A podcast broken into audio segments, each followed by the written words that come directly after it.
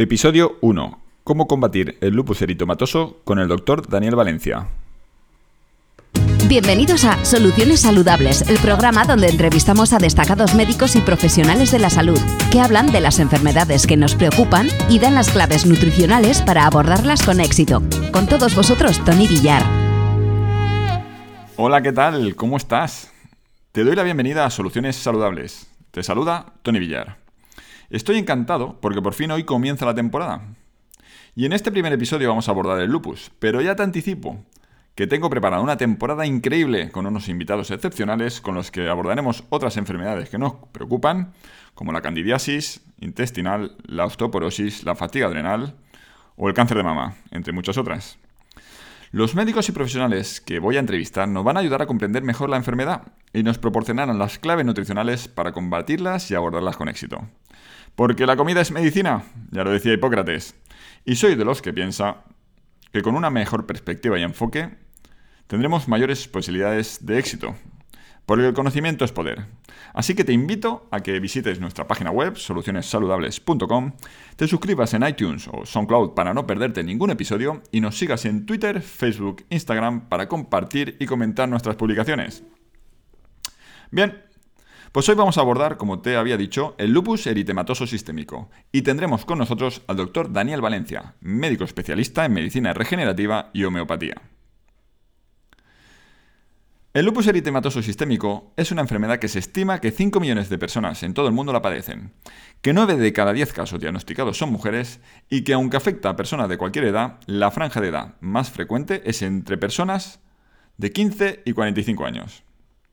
Es una enfermedad que preocupa y mucho, y muestra de ello es que en el año 2015 el lupus fue la patología más buscada en Google con una media de un millón y medio de búsquedas mensuales. Casi nada, por último, te cuento que el día 10 de mayo de cada año se celebra el Día Mundial del Lupus. Bien, pues ya tenemos algunos datos sobre la enfermedad. Ahora nos falta presentar al doctor Daniel Valencia y vamos a conectar con él. Hola, ¿qué tal, doctor? Bienvenido. ¿Cómo te encuentras? Bien, bien, Tony. ¿Cómo estás tú? Pues yo encantado de tenerte en este programa, en nuestro primer episodio de Soluciones Saludables, para que hablemos del lupus eritematoso, que creo que nos vas a contar cosas muy interesantes. Así es, así es. Es muy interesante esa enfermedad que está atacando a nivel mundial. Bueno, pues antes de entrar en la entrevista, me gustaría que nos contaras quién es el doctor eh, Daniel Valencia para quien no te conozca y cuál es tu background. Ok, eh, primero muy buenos días a ti, Tony. Gracias por la invitación. Muy buenos días a todo tu auditorio, a todos los que nos escuchan, ¿verdad? Bien, eh, yo soy el doctor Daniel Valencia Torres. Yo soy de acá de Guadalajara, Jalisco, México. Yo me encuentro trabajando aquí en mi, ciudad natal, que es una ciudad de Guadalajara. Y yo soy médico general, soy médico general con especialidad en homeopatía y tengo una maestría en antiinflamación celular y cambios en el estilo de vida. Eh, como le digo a mis amigos o a los que me conocen, de manera rápida, este tipo de maestría se dedica a tratar las enfermedades crónicas, prevenirlas, predecirlas a partir de la suplementación y de la dieta. También utilizo o acompaño mucho el tratamiento de mis pacientes a partir del cuidado o de la práctica del ejercicio, de cierta, cierto ejercicio, para que pueda ayudarnos en la condición de salud, así prevenir la enfermedad, como te había comentado, y pues darles una mejor calidad de vida. Aparte, bueno, pues mi, mi background. Eh, he dado algunas eh, conferencias eh, y congresos en el sentido del cuidado de la salud, la dieta, la alimentación. doy también clases a nivel medio superior y superior acá en, Guadalajara, en temas que tienen que ver con la salud, en temas que tienen que ver con las ciencias naturales y ciencias biológicas. Muy bien. Bueno, eh, para los que nos están escuchando, que sepan que como siempre y a partir de ahora, en cada uno de nuestros invitados voy a, voy a dejar su dato de contacto, sus perfiles en redes sociales, su LinkedIn, para quien quiera eh, seguir conociéndolo o ponerse en contacto con él, pues eh, tenga la oportunidad. Bueno, Daniel, pues si te parece, vamos a pasar ya directos a la entrevista. Ya te conocemos y ahora lo que vamos a entrar es a hablar del lupus. Claro sí, Tony. Una cosa más, hacemos mención especial a nuestro patrocinador Pharma, quienes ofrecen lo mejor en ácidos grasos omega 3, aceite de pescado certificado IFOS, y aceite de CRI, coenzima Q10, multivitamínicos, garcina cambogia y otros nutracéuticos. Productos premium para el cuidado de tu salud. Aprovecha el descuento del 15% que te ofrecen por ser oyente de soluciones saludables. Es bien sencillo, visitas vivefarma.com, sección Market, eliges el producto y cantidad e introduces antes de finalizar la compra el código Soluciones15 y se te descontará del carrito automáticamente. Así de sencillo. Bien, pues ahora sí, pasamos con la entrevista.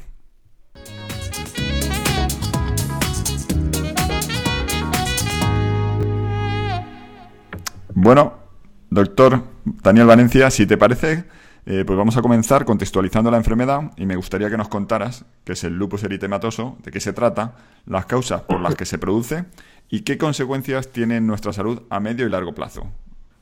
Claro que sí, claro que sí, Tony. Bueno, primero quiero felicitarte porque estás tomando o estamos tomando el día de hoy el tema de una enfermedad muy importante que ha aumentado su prevalencia e incidencia a nivel mundial, que es el lupus. ¿Sí? Bueno, el lupus eh, eritematoso es una enfermedad de distribución mundial, primero, afecta a todas las razas y tiene un predominio básicamente del sexo femenino, una proporción de 9, aproximadamente 9, 10 mujeres por una persona hombre, un varón. Eh, esta enfermedad se puede manifestar a cualquier edad, siendo más frecuente en la etapa reproductiva entre los 15 aproximadamente hasta los 40 años. ¿verdad? Bueno, es una enfermedad eh, de característica autoinmune, inflamatoria, sistémica. Eh, es una enfermedad de etiología desconocida. Esto quiere decir que todavía el día de hoy no conocemos a ciencia cierta por qué surge, ¿sí? ¿Y qué es lo que sucede con esta enfermedad? Esta enfermedad, eh, el sistema inmunológico de repente empieza a desarrollar o prenderse para formar anticuerpos o inmunocomplejos, los cuales estas sustancias creadas por el sistema inmunológico van a irse en contra de nuestro propio cuerpo, destruyendo células, tejidos, órganos, sistemas, aparatos, los cuales pueden ir o atacar específicamente como el riñón, piel, mucosas, articulaciones, pulmón, cerebro, corazón y la sangre en general. ¿Sí? Es, bien importante señalar que este tipo de enfermedad cumplen con, varios factores que pueden hacer que la enfermedad empiece a prenderse, vamos, que empiece a activarse o que empiece a generarse. Estos factores pueden ser factores genéticos, factores ambientales, factores hormonales, factores inmunológicos, factores epigenéticos, nutricionales, los cuales todos estos, estos factores van a, a congeniarse para tratar o para formar, perdón, eh, la enfermedad como tal. O sea, es una enfermedad multifactorial. Muy bien.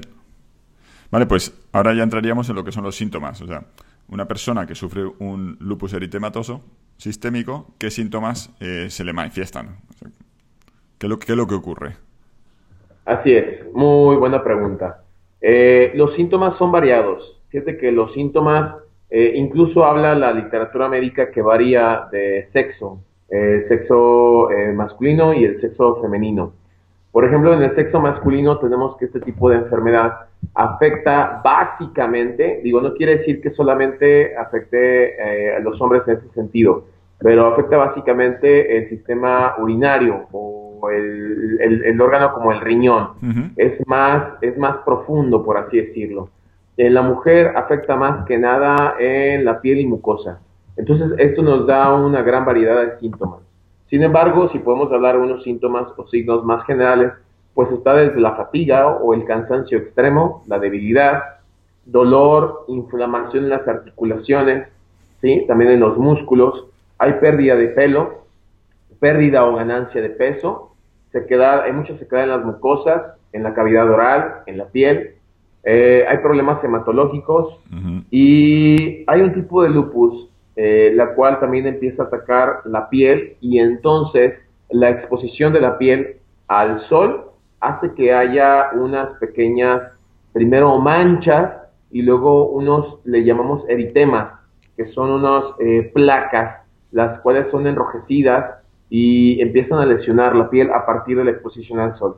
También hay molestias o, problemas oculares, eh, mala circulación sanguínea, depresión, dolores de cabeza, eh, eh, le llamamos los eritemas en la cara, le llamamos como las alas de mariposa, que básicamente son expresadas en la mujer, son unas pequeñas manchas que empiezan a ocultar las mejillas y parte de la nariz en la mujer y la frente, y empieza a ver desde úlceras, úlceras o llagas bucales, sudoraciones nocturnas, eh, y expresiones como que el sistema inmunológico está deprimido.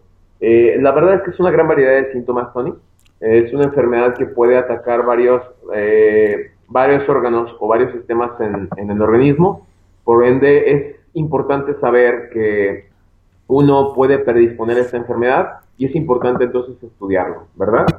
Pues sí, Daniel, es bastante curioso que el origen de la enfermedad sea desconocido, pero que tenga toda esta serie de factores o de síntomas que de algún modo pues merman la calidad de vida de una persona.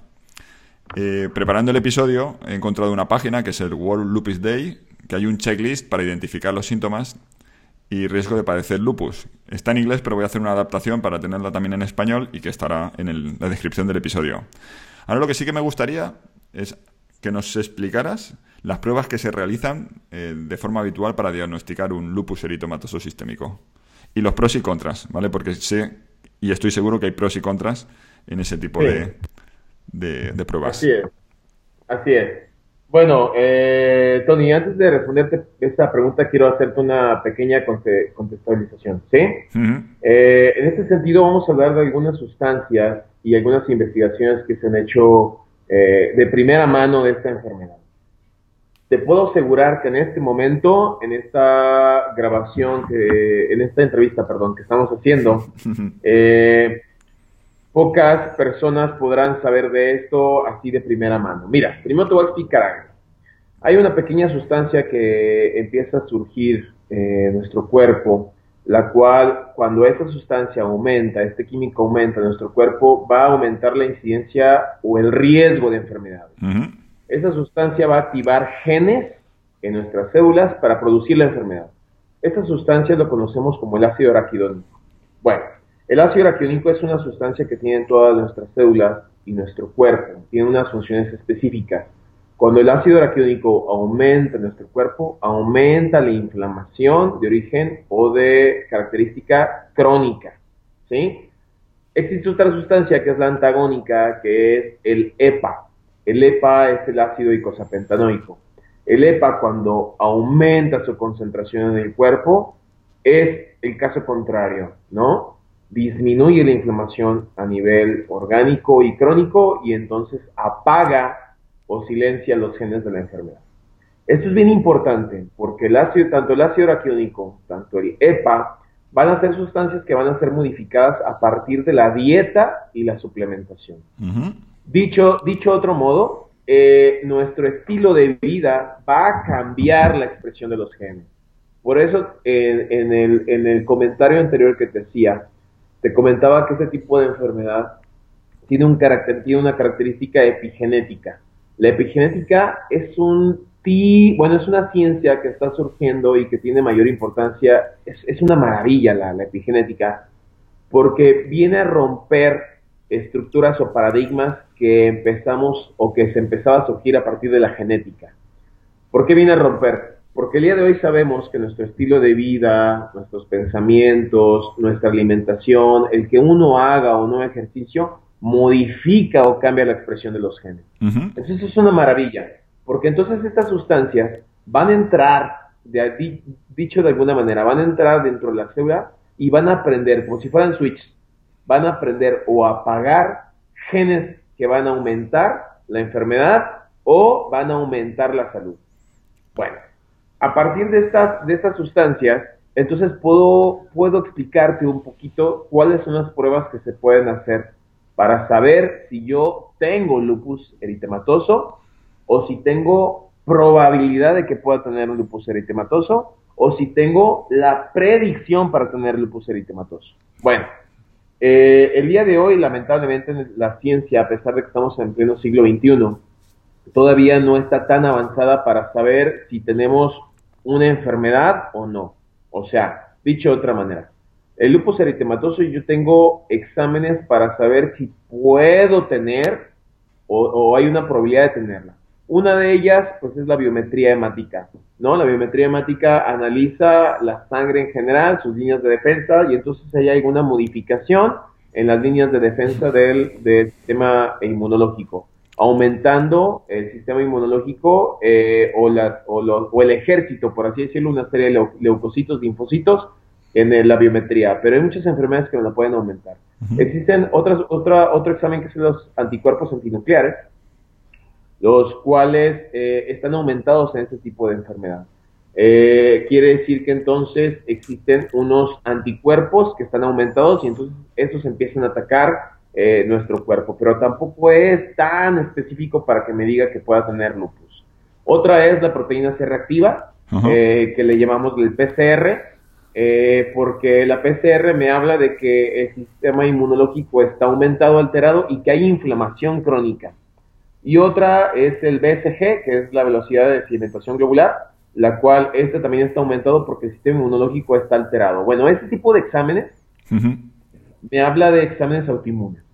Pues eso quiero dejarlo bien en claro contigo y con tu público. Casi todas las enfermedades autoinmunes van a estar elevados anticuerpos antinucleares, va a estar elevada la proteína C reactiva y va a estar aumentado la BSG. No es específico para lupus, pero me puede dar una idea.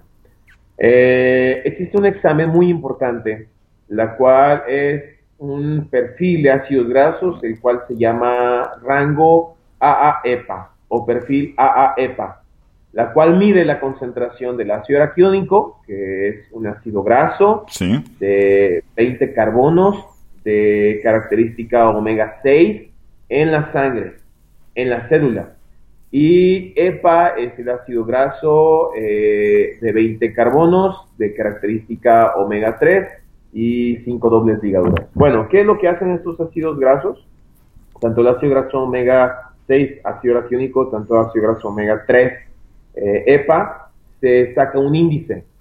Entonces, yo puedo tener un examen de sangre, la cual se saca la concentración de ácido araquidónico y EPA, la concentración que viene directamente en la membrana celular. El resultado normal es de 1 a 3, ¿sí? Sin embargo, el día de hoy podemos dar que la, el resultado uh, promedio que se tiene en la población mundial es aproximadamente de 25 a 30. Estás hablando de 10, de 10 veces más, Tony. Es la concentración, esta concentración de 10 veces más de, de este rango de la inflamación o rango AEPA me habla de que se están activando genes de enfermedad me está hablando de que se está aumentando la inflamación eh, de origen o de, o de características crónicas y van a atentar la enfermedad.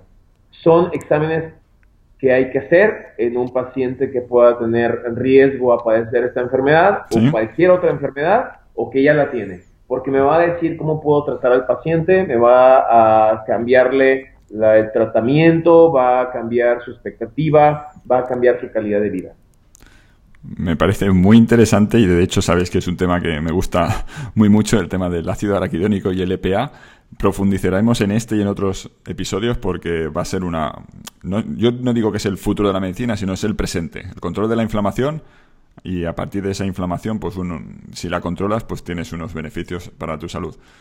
El perfil de ácidos grasos me parece una prueba estupenda para conocer eh, la salud de la célula. De algún modo vas a conocer la salud de la célula y me parece impresionante cuando nos explicas eh, que a partir de, esa salud de la célula, con el EPA y DHA, la grasa dietética va a permitir que se produzcan eh, modificaciones o mutaciones de, de, un gen y cambiar la expresión genética y a partir de ahí pues tener más riesgo de enfermedad o, menos. Cuando dices prender, es activar. Vamos a, a, homogenizar el tema. Así es. Porque vosotros habláis de prender, aquí en España seríamos más de activar. ¿Vale? Activar, así es. A colación viene entonces, y me lo pones a huevo, eh, ¿qué papel juega la nutrición para el tratamiento de esta enfermedad? Ah, qué caray. Es, muy interesante esa pregunta.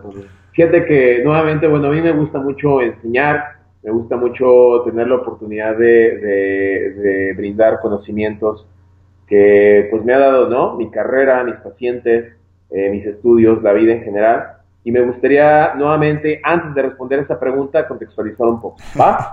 Muy bien. Como dicen allá, ¿vale? Correcto. Bien, fíjate. Bueno, vamos a, vamos a pasar a lo siguiente. Eh, para este tipo de enfermedad y otras enfermedades autoinmunes, pero ahorita estamos hablando de lupus, Hemos visto a nivel mundial que la obesidad y el sobrepeso aumenta la probabilidad de sufrir este tipo de enfermedades autoinmunes, tal como es el caso del lupus eritematoso, ¿verdad? Bueno, vamos a contextualizar un poquito. Eh, nosotros tenemos dos tipos de tejido adiposo. Vamos, tenemos dos tipos de grasa. Eh, se clasifica como grasa blanca o tejido adiposo blanco y tenemos el tejido adiposo pardo.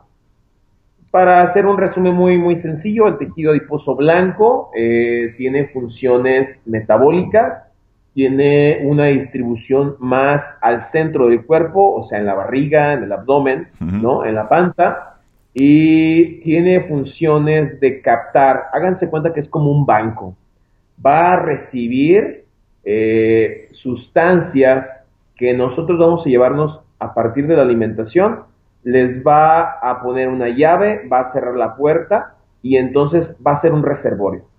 Va a ser un reservorio de sustancias. Vamos a llamarlo así en general, de sustancias en general. Y el tejido adiposo pardo es una distribución distinta al tejido adiposo blanco. Tiene la función de quemar grasa. Qué interesante. Tenemos un tejido graso que tiene la función de quemar grasa. Tenemos o tiene también la función de aumentar la temperatura ¿sí? Se llama termogénesis y tiene también la función de regular el sistema inmune.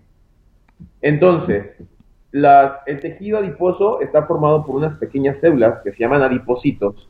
Y quiero decirte lo siguiente, Donin, que eso va a ser bien importante.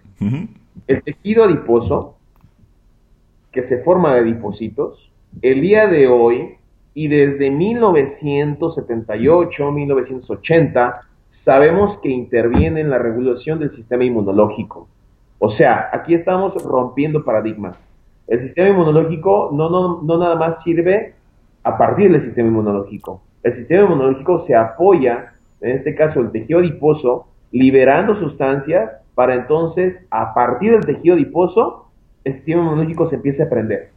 Es como aquella maestra que entra a un salón de clases, y no está el maestro dentro del salón de clases y entonces tiene que entrar a callar a la bola de chiquillos, ¿no? Porque no, no hay alguna autoridad por ahí. Supongamos que funciona como de este modo, ¿no? El tejido adiposo son esos maestros que van a empezar a decirle al sistema inmunológico cómo debe de funcionar. Aquí hay tres sustancias que te quiero, o tres eh, mm, personajes que van a intervenir y que, y que, y que también intervienen en el lupus. Uno de ellos es la sustancia llamada leptina. Sí. Otra de ellas son las sustancias llamadas adiponectina, resistina y bisfatina. Y la otra de ellas son los lípidos. ¿Por qué estoy mencionando esto? Porque me estamos linkeando con la nutrición. Una vez que mi tejido adiposo eh, funcione mal, se distorsione, ¿no? Tenga otro tipo de comportamiento, entonces no va a ser activada de manera adecuada el sistema inmunológico, produciendo, aumentando la incidencia, eh, asentando, eh, prolongando la enfermedad, como en este caso es el lupus. O sea, si yo modifico mi tejido adiposo, si yo modifico cómo se comporta, voy a hacer que el lupus eritematoso se, se active, como dices tú, se active, se prenda, se mantenga o se prolongue en una persona. ¿Cómo ves? Muy, muy bien, muy bien. Lo has explicado estupendamente. Sí, sí, me, gusta el, enfoque que le estás dando porque eh, de los tecnicismos que estás utilizando se derivan que nutricionalmente hay que realizar ciertas cosas en las que vamos a entrar ahora. Hay que utilizar ciertos alimentos y no utilizar otros alimentos para poder eh, moderar o modular, mejor dicho, eh, la incidencia de la inflamación para reducir ese lupus eritematoso, ¿no? Así es. Fíjate que, respondiendo entonces tu pregunta, existen sustancias eh, y existen alimentos que van a aumentar o que van a distorsionar la función del tejido adiposo. ¿Cómo lo van a hacer? Esa es la magia de la epigenética. Yo invito, te invito a ti y invito a todo tu público a que busque un poquito sobre la epigenética. Existen alimentos que van a entrar a nuestro cuerpo y van a modificar entonces eh, nuestros genes. Y de la misma manera como eh, activan y modifican nuestros genes, van a activar eh, o van a mantener una regulación del sistema inmunológico. Existen alimentos que hay que evitar Ahí vamos. Para que, no, para, que, para que no se prenda esta enfermedad o que esta enfermedad no se active, como dices, o no se mantenga durante muchos años. Bueno, hay sustancias químicas que aumentan la inflamación en el cuerpo. Una de ellas que ha aumentado en su incidencia a nivel mundial y que básicamente está en las harinas y sus derivados es el famosísimo gluten, ¿verdad? El gluten, gluten es una, el gluten es una sustancia, vamos a llamarlo así, este, química, la cual está en las harinas y tiene reacciones inmunológicas. El sistema inmunológico y el sistema metabólico de nuestro cuerpo no lo asimila como tal y entonces empieza a atacarlo. ¿Por qué una persona es sensible al gluten y por qué otra persona no? Tiene que ver con los genes.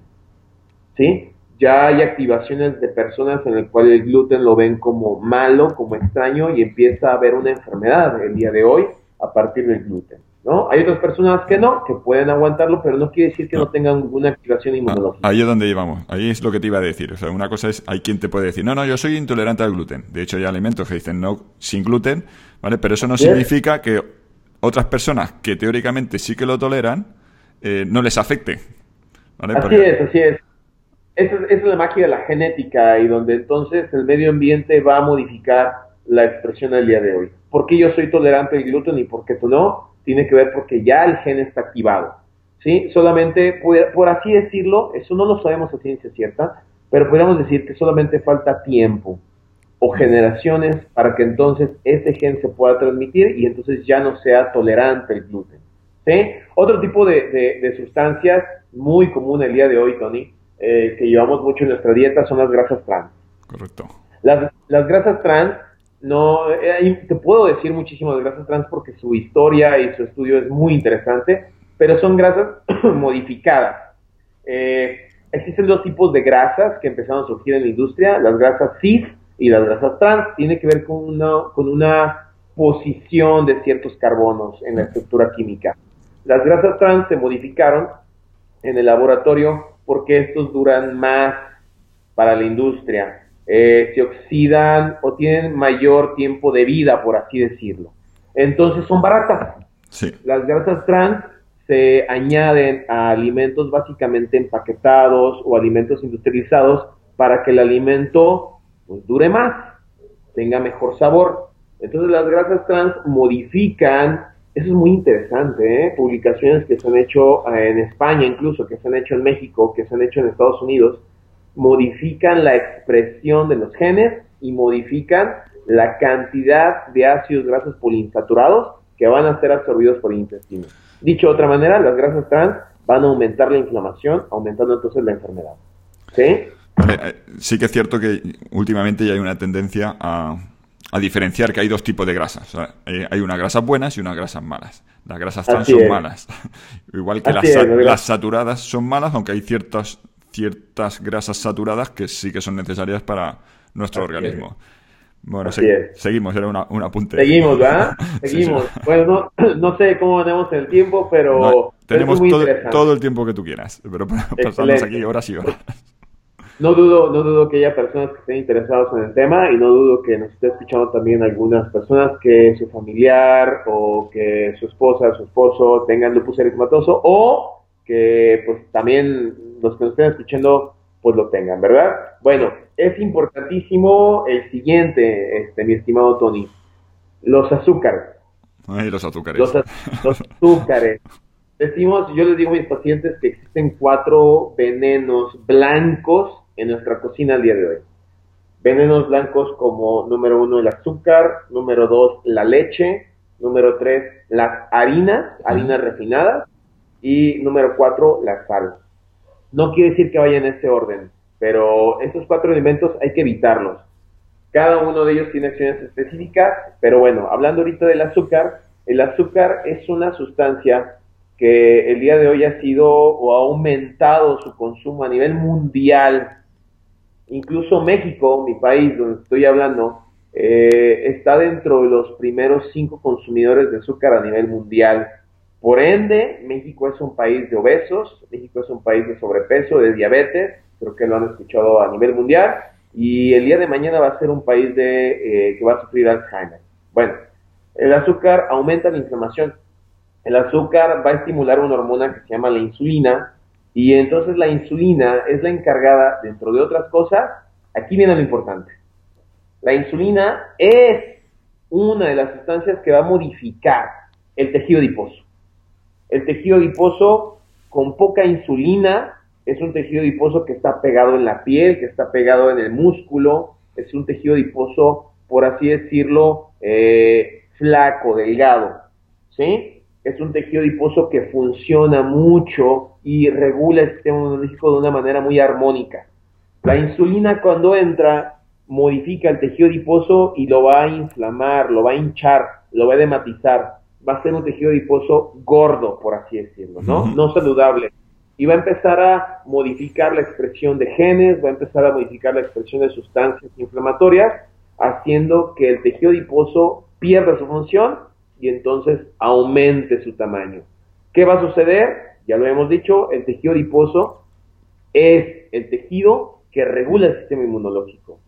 Entonces, si tú tienes eh, lupus o tienes algún familiar con lupus, es importante que los azúcares refinados, la leche que también tiene o estimula, perdón, la producción de insulina, que las harinas refinadas o todo este tipo de eh, harinas y productos enharinados, los quitemos de la dieta.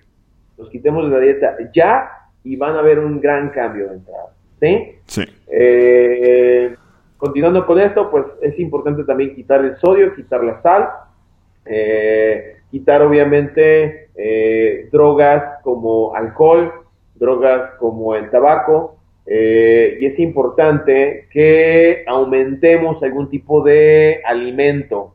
Este, también es momento de decirlo, mi amigo Tony. Sí. Esto es bien importante porque existen alimentos, como te había comentado, los cuales sí van a modificar el tejido difuso para bien. Ahí vamos. Y yo creo que yo creo que el número uno, el, alimento o la sustancia que debe de ser, eh, ¿cómo te puedo decir?, consumido a nivel mundial, ¿eh? A nivel mundial, porque, y aquí viene un tema bien, interesante, ¿por qué a nivel mundial? Porque el lupus es un tipo de enfermedad autoinmune, es una enfermedad inflamatoria, pero a nivel mundial hemos aumentado la incidencia de enfermedades tanto autoinmunes tanto crónico-degenerativa.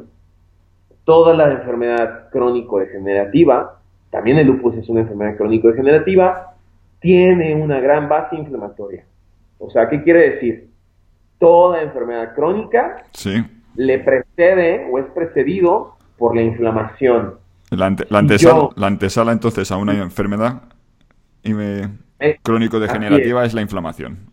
Lo entendiste de manera muy bien. Imagínate si, respondiendo, respondiendo a tu pregunta anterior, de que qué examen hago.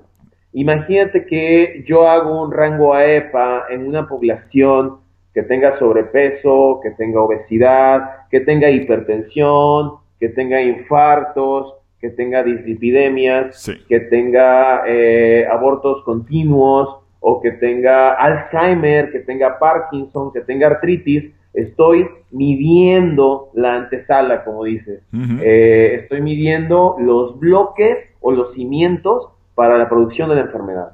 Una vez que tú los mides, tu visión de la enfermedad cambia.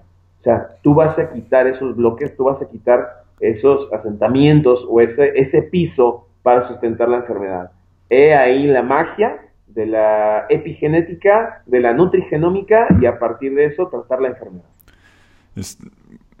A ver, creo que hay que hacer especial eh, mención en esto, ¿vale? Que me estás contando, porque esa antesala, esa inflamación, a ser subclínica, a ser de bajo grado, eh, resulta que mucha gente, eh, de algún modo, se está como inflamando durante mucho tiempo con ese nivel bajo no lo nota y hay un momento dado en el que se produce una enfermedad crónico-degenerativa y de repente es, ¿cómo me sucede? ¿Cómo, cómo he llegado a este, hasta este punto? Pues es con, con muy poquitos, poquitos, poquitos, poquitos, poquitos, ¿vale? De hacer mal las cosas, llegas a ese punto. Hay quien puede eh, ser antes, en edad, en edad temprana, y hay quien puede ser en edad eh, más tardía.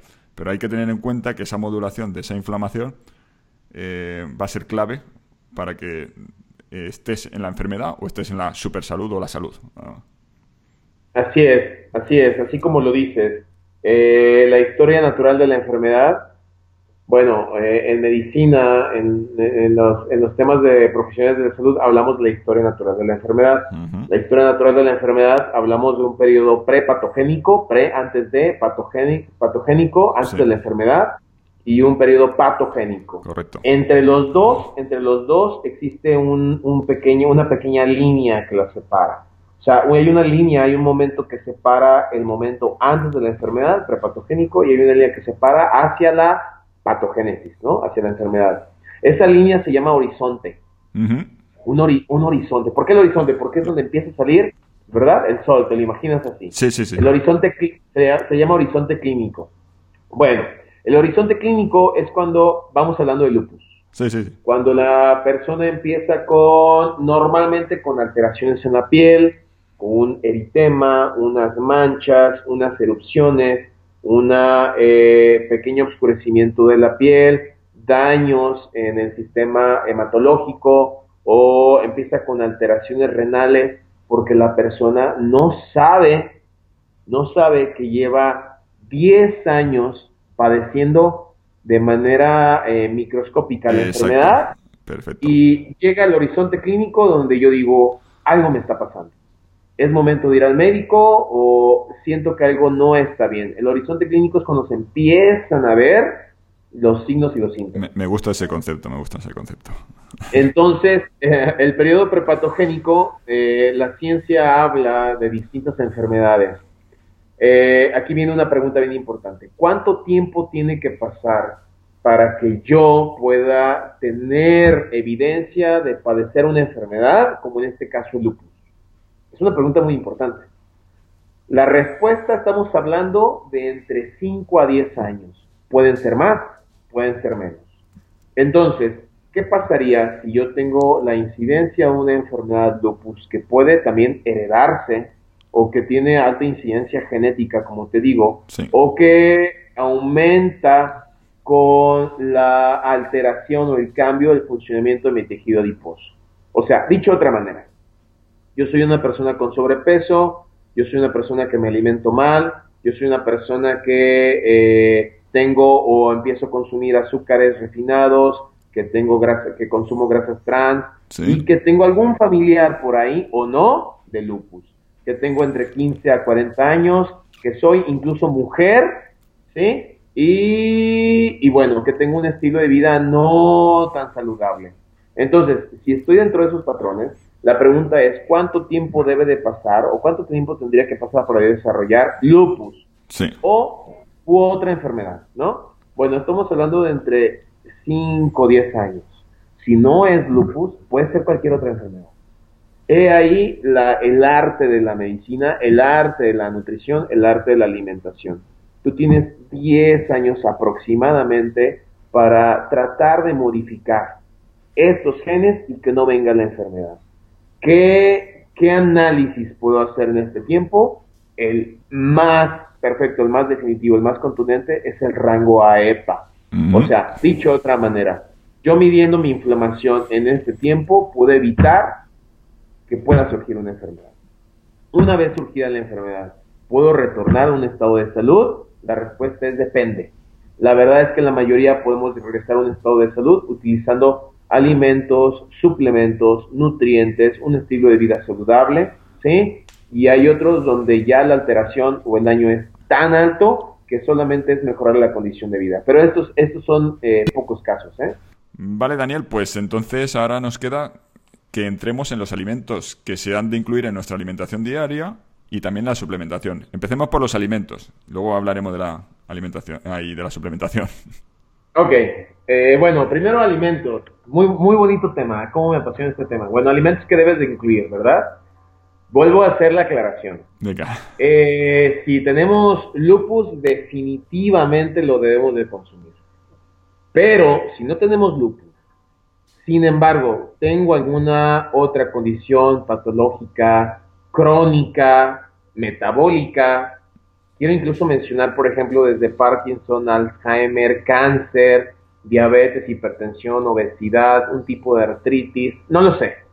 Debes de consumir estos alimentos. O sea, ¿Sí? o sí hay que tomar estos alimentos. Estamos hablando de lupus, pero sí o sí los tienes que tomar. Hay que ok, bueno, el número uno que hay que incluir y que va a ayudarnos a disminuir la inflamación son, como hace rato lo mencionaste, voy a empezar por las grasas buenas. Muy bien. ¿Sí? Las grasas buenas, así le llamamos de manera coloquial, su nombre correcto pudiéramos hablar que son un tipo de, de grasas monoinsaturadas o lípidos monoinsaturados y otros lípidos poliinsaturados. Bueno, ¿cuáles elementos hay que incluir? Eh, acá eh, hablamos de oleaginosas, eh, nueces, pistache, cacahuate, almendras, no sé si este ya no es de la India. Este tipo de alimentos de frutos, le llaman, acá le llamamos frutos secos. Correcto. Obviamente, obviamente, obviamente naturales, ¿eh? Sí, sí, sí. Porque luego mis pacientes me, me quieren agregar el cacahuate grapiñado. Claro, eso es lo bueno, bueno. ya lo bueno lo hicimos muy mal, oye. Bueno, de tipo natural, o sea, almendras, nueces, hay que empezarlas a consumir un puñito en la mañana, un puñito en la tarde, un puñito en la, en la noche, o sea, de manera rutinaria. Muy bien. ¿Sí? Si seguimos con el, el tema de las grasas, es importante agregar el aguacate muy mexicano, de hecho. El aguacate, tú puedes hacer un, incluso un tipo de alimento que así aquí consumimos mucho en, en, México, que es el guacamole. Sí, sí. Bueno, Bien bueno el guacamole, aguacate, ajá, es un tipo de grasa muy buena que va a ayudar a disminuir la inflamación. También es importante incluirlo en los alimentos. Eh, y uno que me gusta mucho, por fácil y práctico, y creo que a ustedes les va muy bien, es el aceite de olivo extra virgen.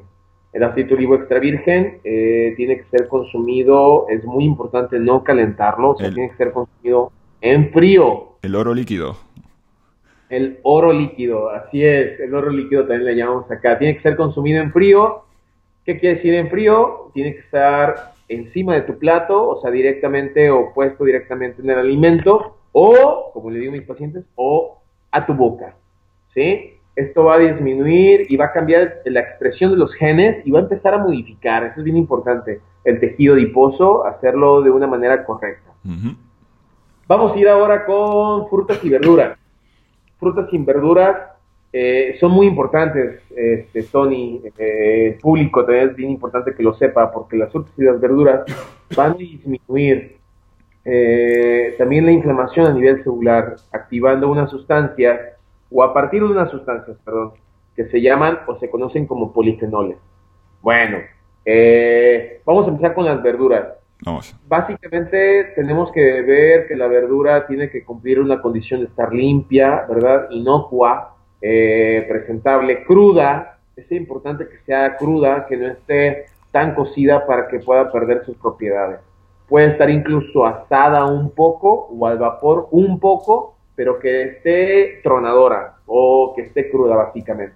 Podemos agregar desde calabazas, champiñones, desde lechuga, desde pimientos. Es importante que las, que las verduras o los vegetales sean como de muchos colores, variedades, ¿verdad? Incluyamos de manera rutinaria en nuestra dieta. Es bien importante los vegetales, ¿sí? Y las frutas también, que sean de temporada, que sean frutas frescas, no estos envasados o no estos eh, industrializados o cristalizados, sino que básicamente sean de origen natural, eh, casi casi de la huerta o, del campo a tu, a tu mesa, a tu boca, que sean también inocuos, limpios, eh, y acompáñate básicamente de frutos. Te voy a mencionar unos frutos que funcionan mucho para este tipo de enfermedades. Los frutos rojos, los que los conocemos como fresa, frambuesa, zarzamora, arándano, nos van a ayudar a este tipo de condiciones a tener una mejor calidad de vida, enormemente una mejor calidad de vida y disminuir lo que sería la inflamación o la propensión a este tipo de enfermedades. Bueno, ahora pasamos a las proteínas. Es importante empezar a eh, no perder las proteínas o el tejido eh, proteínico eh, en este tipo de personas. Por ende es importante que empecemos a consumir carne, carne magra, especialmente el pescado. El pescado es importante que sea de buena calidad el pescado quiero decirte que es, es mentira esto que dicen que el pescado es totalmente limpio, inocuo y es muy bueno para la salud. La verdad es que el pescado eh, tiene toxinas, es una realidad, tiene metales pesados en la carne, tiene metales pesados en la grasa, por ende es importante consumirlo, pero, pero hay que saber que el pescado también está contaminado. Eh, por ejemplo, la OMS hace la recomendación de que una mujer embarazada no debe de consumir pescado de manera eh, frecuente o cotidiana. Cierto. Bueno, sin embargo, es importante añadirlo a la dieta, el pescado, básicamente el salmón, el atún, especialmente que sea fresco, salvaje, que no esté enlatado o industrializado, ¿verdad? Eh, el caldo, por ejemplo, el caldo de huesos, el caldo eh, de huesos también hace o aumenta un tipo de proteína, hace, hace tener un mayor consumo de proteína y algunos otros nutrientes que nos van a ayudar muchísimo para ese tipo de condiciones. Eh, ¿Qué más puedo hablar? Ah, es que es muy importante. Lo olvidaba, agua. Agua. Es muy importante, por eso me acordé, agua, eh, llevarlo a este tipo de, de, pacientes porque aunque el agua, eso es bien importante porque, porque así como lo enseño acá eh, en la universidad y en la prepa que estoy trabajando con mis pacientes, el agua no está tipificada como un nutriente, un nutrimento, pero es importante que lo empecemos a tomar como un nutriente. No aporta en sí energía o kilocalorías, es importante añadir agua al paciente porque es uno de los primeros alimentos que el paciente no consume, ¿verdad? Eh, creo que esas son recomendaciones muy, muy básicas, este, pero muy importantes que tienen que empezar a tener este tipo de pacientes. Básica pero necesaria, vamos, indiscutiblemente. Así es, muy necesaria si tú cambias la dieta, eh, Tony, eh, si tú cambias eh, la manera en cómo te vas a alimentar, vas, vas a tener una mejor calidad de vida. Es cierto que conforme vas contando cosas, pues se me van, voy pensando, y dices agua. Ahora tendríamos que estar hablando de qué tipo de agua tenemos que consumir, porque también es importante elegir el, agua adecuada, que no sirve tampoco cualquier agua. El residuo seco, los minerales que tiene, es importante. No lo vamos a hablar hoy, ¿vale? Pero lo hablaremos y me lo anoto para hacer otro podcast sobre este tema. Así es, así es. Vale, pues. el agua es muy importante. Vamos a entrar, eh, si te parece, ya en la suplementación, ¿vale? Que sí que quiero hacer un inciso. Has enfocado, eh, por ejemplo, el pescado eh, como una proteína, ¿vale? El pescado es cierto que tiene también grasa, porque ahora vamos a hablar de una grasa, de los ácidos grasos omega 3. ¿Cierto? Me anticipo, pero vamos a hablar de los ácidos grasos omega 3. Pero quiero que el, que el oyente tenga en cuenta que también a la hora de cocinar si tú haces un pescado, lo haces a la plancha, por ejemplo, o en, el peor de los casos lo fríes, porque a veces que se hace el pescado frito, sí, sí, qué la grasa se desnaturaliza y no tiene el efecto eh, adecuado en el organismo. Entonces, para eso, y más cuando ya estás o tienes diagnosticado un lupus, es importante incluir grasa del tipo EPA y DHA en el organismo. Me he adelantado, pero bueno, este es uno de los suplementos que ahora Daniel nos comentará, ¿vale? Porque sé que no lo va a comentar y por eso he hecho esa puntualización con respecto a entender el pescado como proteína cuando lo tienes que consumir como un alimento y luego el suplemento como el EPA y DHA que es necesario para, para reducir la inflamación. Bueno, te dejo, Daniel. Bueno, háblanos de la suplementación. Así es, así es, Tony. ¿Te acuerdas que habíamos mencionado un examen que es el rango AEPA? Exacto. ¿Verdad? Sí. Bueno, el rango AEPA, eh, volviendo a hacer un pequeño resumen, mide la, a la inflamación a nivel celular, la cual el resultado normal eh, o ideal, eh, más dicho, el resultado debe ser ideal, es de 1 a 3. Si tú tienes el rango de 1 a 3, tú tienes salud, quitas la, quitas la, la aparición de enfermedades o activación de enfermedades a partir de la activación de genes de la enfermedad. Bueno, El AA es un ácido graso poliinsaturado de 20 carbonos de la familia omega 6 que nos va a producir enfermedad. Y el EPA o EPA es un ácido graso de 20 carbonos eh, poliinsaturado de la familia de los omega 3. Bueno, eh, ¿qué suplemento debemos o deben de tomar? Y vuelvo con la, con la respuesta anterior, no solamente las personas que tienen lupus, sino toda esta propensión de enfermedades, ¿verdad? Es el omega 3. El omega 3, ¿por qué? Porque el omega 3 tiene dos tipos de sustancias, o dos sustancias. Se llama el EPA, que ya lo acabo de escribir, y el DHA. El DHA es un ácido graso poliinsaturado de 22 carbonos, las cuales también van a intervenir para disminuir la, inflamación. Eh, ¿Qué quiere decir? Que el omega 3 debe de contener solo omega 3. Porque por ahí hay unos productos que dicen que venden omega 3, omega 6, omega 9. Correcto. No, tú debes de consumir omega 3. Básicamente ese tipo de sustancias, EPA y DHA. Eh, eh, sería el omega, omega 3 de cadena larga de cadena eh, larga. Y eso, también es muy importante, eso también es muy importante, Tony, y, gracias por acordarme. Es que me, has dicho, me dicho eso, me has dicho eso de, que los, suplementos de omega 3, 6 y 9, y me he acordado rápidamente de que también hay algunos alimentos que dicen que están enriquecidos, tal, pero vamos, que no es lo mismo el ALA, que es el omega 3 de cadena corta, que los de cadena larga, que son el EPA y DHA. Eso es muy importante porque eh, el omega 3 tenemos dos tipos de omega 3, que es el de omega 3 de cadena corta, ya lo acabas de decir, y de cadena larga. Los de cadena corta son de origen vegetal. Entonces, por ejemplo, eh, tenemos acá en México, eh, no dudo que también tengan en España, productos que dicen enriquecidos con omega 3 o con omega 3. Pero normalmente ese omega 3 está añadido con vegetales o semillas específicamente. Ese tipo de omega 3 no es funcional para disminuir la inflamación. O sea, sí te sirven un poco para tu calidad de vida, básicamente disminuyen cierto tipo de grasas, pero no más, no más. El ácido graso omega 3 de cadena larga, poliinsaturado, son los que van a disminuir la inflamación y van a tener una mayor eh, eh, activación de genes de la salud, ¿verdad? Sí. La pregunta es, ¿a qué dosis? ¿A qué dosis me voy a tomar el omega 3? Ahí está, ahí está. ¿Qué, ¿Qué, marca? ¿Cuánto tiempo? Me dicen mis pacientes, oye, este, doctor, pues me lo voy a tomar toda la vida. Eh, ¿Hasta cuándo me lo voy a dejar de tomar? Oye, los fines de semana lo dejo de tomar porque voy a mi fiesta. Entonces, bueno, el omega 3 es muy importante. Eh, la dosis va a depender de, del paciente, de la persona, va a depender si tiene una condición metabólica como lupus o no. La verdad es que el estudio del rango AEPA nos va a decir cuánto necesitamos, o sea, cuánto necesita Tony, cuánto necesita Daniel, cuánto necesita, no sé, María, cuánto necesita Lupita, cuánto necesita Carlos.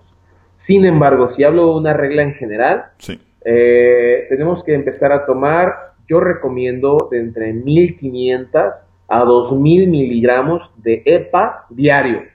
Entonces ya depende de cierta marca es importante que le den vuelta un poquito al frasquito este de omega 3 y que sepan la dosis que deben de tomar entre 1500 o 2000. La OMS habla de arriba de 1000, pero yo recomiendo que sea arriba de 1500 a 2000. Y he ahí otro tema de debate que, creo que no es eh, eh, el tema del día de hoy, pero hay marcas que te venden una concentración de cápsulas mínima y entonces puede, puedo decirle a mi paciente que se debe tomar 15 a 20 cápsulas diarias. Exacto. Y hay presentaciones donde la, la cápsula está muy concentrada y entonces yo le digo, ¿sabes qué? Tómate dos, tómate tres, tómate cuatro. He ahí lo que hace un omega 3 caro, entre comillas, o barato. Porque a veces compramos lo barato, pero nos sale más caro. ¿Verdad? Buena puntualización. Será tema de debate de otro podcast. sí, sí, sí. Sí, es, un tema maravilloso. Yo acá en México lo manejo con todos mis alumnos, pacientes, familia. Y bueno, esto es un arte, es un arte. Y, ojalá que, podamos aprender, que tu público lo sepa y que pues, cambie su salud, ¿verdad? Porque lo que queremos es que sea consciente de su salud, su estado de enfermedad y que lo pueda modificar, eh, pues ahí en su casa, ¿no? En su casa, eh, con sus familiares, en su vida y que tenga otro, otra calidad y otro estilo de vida. Aprovechando otro tipo de suplementos, eh, en el lupus eritematoso tenemos un tipo de lupus que es el lupus eritematoso sistémico que, y cutáneo. Eh, el cutáneo ataca más que nada a mujeres y vienen estas lesiones en piel provocada, entre otras cosas, o aumentada su, eh, su expresión a partir del sol. Entonces recomendamos que este tipo de pacientes usen pantalla o protector solar. Si tú usas pantalla o protector solar de manera rutinaria, va a caer una hormona o va a caer una sustancia que es el calcitriol. Eh, bueno, es un tipo de vitamina, es, la vitamina D. La vitamina D, no quiero alargarme mucho de este tema, pero hay tres tipos de vitamina D. Por ende, por ende, es importante que en este tipo de eh, enfermedad eh, estos pacientes tomen suplementos de vitamina D. Es muy importante que empiece a tomar suplementos de vitamina D. Y aprovechando la oportunidad que me estás dando, Tony, quiero decirte que la vitamina D es importante también que la consuma toda la población, ¿verdad?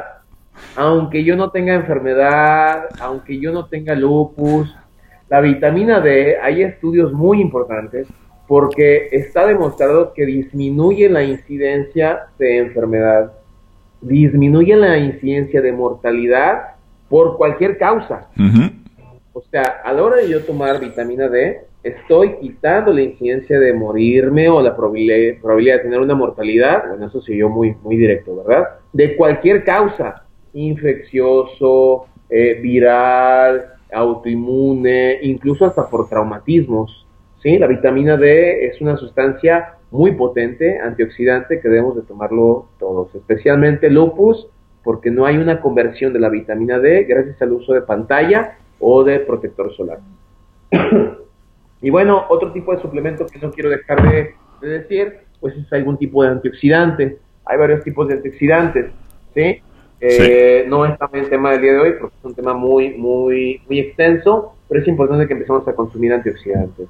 Básicamente antioxidantes le llamamos hidrosolubles, la vitamina C me va a ayudar, ¿sí? A, eh, vitaminas, perdón, antioxidantes liposolubles, o vitaminas liposolubles, por ejemplo, una vitamina E también me puede ayudar un poco. Hay unos antioxidantes que le llamamos de membrana, eh, son los derivados de polifenoles.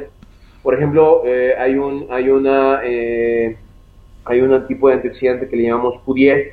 El tipo de antioxidante Q10 también es muy importante para, para este tipo de condiciones metabólicas, condiciones autoinmunes que queremos disminuir la inflamación. La Q10 yo la recomiendo muchísimo, aparte de que me ayuda a soportar o mantener el sistema cognitivo, sistema nervioso y algo que también consuman Q10 eh, de manera rutinaria, ¿verdad? Hay otras sustancias que están por ahí, pero yo creo que es importante estas que te acabo de, mencionar. Muy bien. Pues creo que ya tenemos claro eh, el tema, ¿vale? Tenemos los alimentos que no hay que consumir, los que hay que incluir en tu alimentación diaria y los suplementos clave, eh, los suplementos clave nutricionales eh, para mejorar esta, esta condición. Entonces, eh, Daniel, si te parece, vamos a cerrar ya este bloque y volvemos tras unos, una pequeña pausa y damos unos breves consejos y unas conclusiones. ¿Te parece? Claro que sí. Venga, muchas gracias.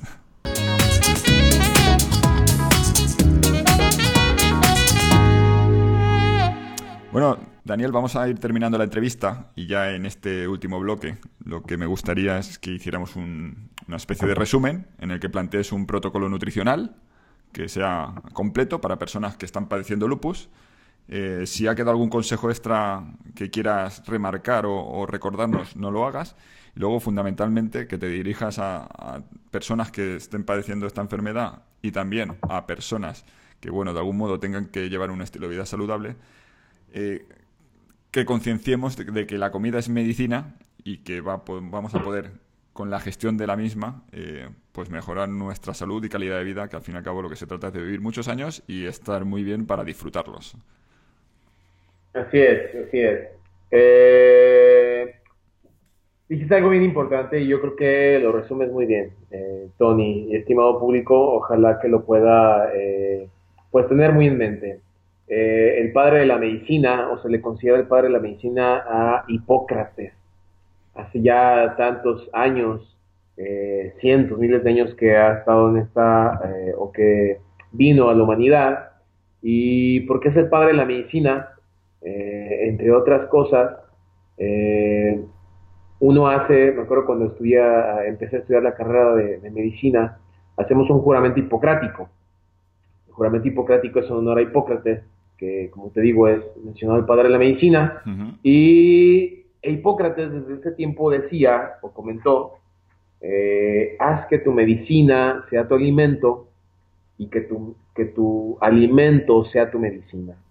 Eh, el día de hoy es triste, es lamentable, es doloroso ver que basamos nuestra salud y el tratamiento de la enfermedad a partir de la farmacia, de la farmacia, de pastillas, de inyecciones, cuando en la naturaleza podemos redirigir, cambiar expresión de nuestros genes a partir de la alimentación y la suplementación. ¿Por qué hablo de la suplementación? Porque tiene la capacidad, la industria de, los suplementos, de agarrar lo más, lo más bueno, lo mejor que tiene los alimentos, quitarle los tóxicos, quitarle el azúcar, quitarle la, basura, entre comillas, para solamente darte lo concentrado. Entonces, eh, es importantísimo tener una estrategia. ¿Cómo podemos completar o cómo podemos conjuntar este tipo de conocimientos? Eh, teniendo o no lupus, lo vuelvo a comentar. Teniendo o no lupus, teniendo o no una enfermedad, eh, es importante que, plantees estas estrategias. Bien, número uno va a ser tener el alimento, un buen alimento, desayuno, comida y cena. Es indispensable que tengamos desayuno, comida y cena. El desayuno y la comida y la cena debe de abarcar tanto proteína, eh, alimentos proteínicos, básicamente de buen origen biológico, eh, como puede ser carnes magras, pescado, huevo, clara de huevo, por ejemplo, eh, y algunos quesos frescos, algunos quesos frescos. Eh, esto es en el desayuno, la comida y la cena. En el plato debemos de incluir las verduras, como lo había comentado, verduras frescas, verduras de preferencia crudas, poco cocidas o poco eh, al vapor, que estén un poco tronadoras. hay que incluir varios, de varios colores, eh, y hay que incluir también en el plato fruta. Si no están acostumbrados, si no estamos acostumbrados a comer la fruta con la comida, hay que dejarlo a un lado y comerlo como de postre. Es importante que la fruta también sea fresca, que sea inocua y yo recomiendo que empecemos a consumir más tipos de frutos rojos, ¿verdad? Fresa, frambuesa, zarzamora, eh, arándanos, entre otras. Eh, es importante en el plato incluir cierto tipo de ensalada. Las hojas, por ejemplo, lechuga, espinacas, acelgas, son hojas que pueden estar de manera libre, que podemos incluir, eh, cebolla, jitomate en el plato. Y es importante, como las recomendaciones que te había comentado, las grasas buenas. Hay que meterle a ese alimento, hay que meterle aceite de olivo, hay que meterle nueces, cacahuates, almendra, no lo sé, y hay que meterle eh, aceite de olivo extra virgen, cualquiera de las tres o las tres, pero en poca cantidad. Muy bien. ¿Sí? Ese es un, eso es en cuanto a la alimentación. Es importante que, Tony, es importante que tengamos cierta actividad física.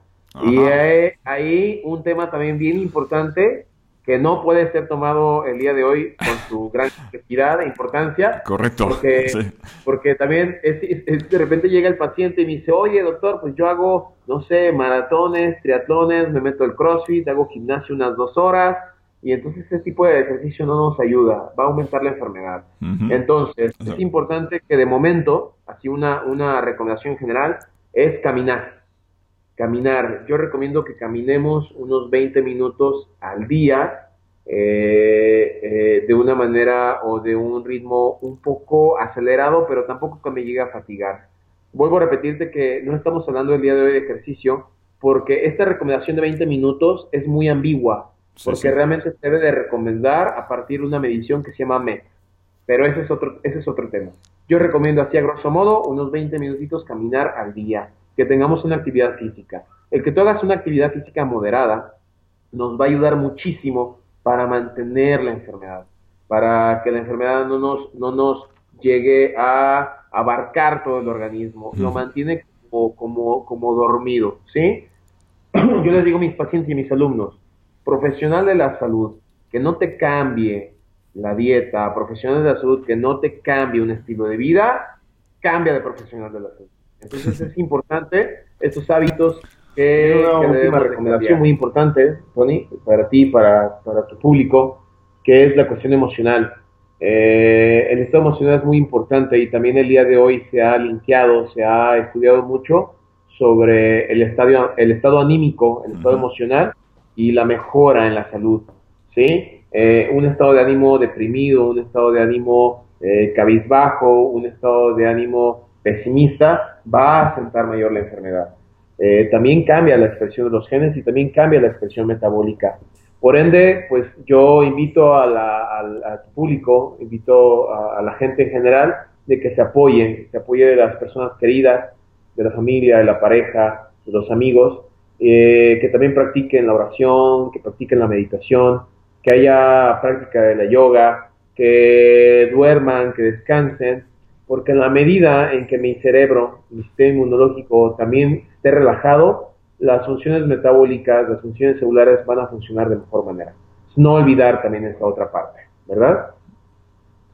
Muy bien. Pues nada, Daniel, quiero agradecerte que hayas estado con nosotros en este episodio. Espero tenerte en otra ocasión para que abordemos otra enfermedad o estado fisiológico eh, para mejorar nuestra salud y calidad de vida. Y bueno, que estemos en contacto durante mucho tiempo. Eh, claro que sí, claro que sí. Eh, Tony, agradezco a ti la oportunidad de conocerte. Te felicito por tu programa felicito porque pocas veces he escuchado hablar de lupus eh, en, el radio, en la televisión, en la prensa escrita. Eh, sí lo he visto, pero no lo, no lo he, no lo he, no he tenido la oportunidad de verlo de manera regular y creo que es una gran oportunidad la que estás haciendo. Agradezco eh, al público que se haya quedado aquí a escucharnos, ¿verdad? y la oportunidad que se da de repente la gente por, por escuchar este tipo de temas que lamentablemente eh, a veces los profesionales de la salud no nos damos el tiempo para explicarlo, ¿verdad? Y no nos damos el tiempo para integrar de manera integral el tratamiento de la, de la enfermedad. Me parece que es una gran oportunidad la que estás haciendo. Felicito, me pongo a disposición de tus órdenes y agradezco mucho la confianza eh, en que has puesto en mí. Aquí termina nuestro programa de hoy. Si quieres volver a escuchar el episodio y encontrar todos los recursos y herramientas citados en la entrevista, entra en nuestra web solucionesaludables.com. También puedes seguirnos en iTunes y Twitter. Hasta la próxima. Cuídate.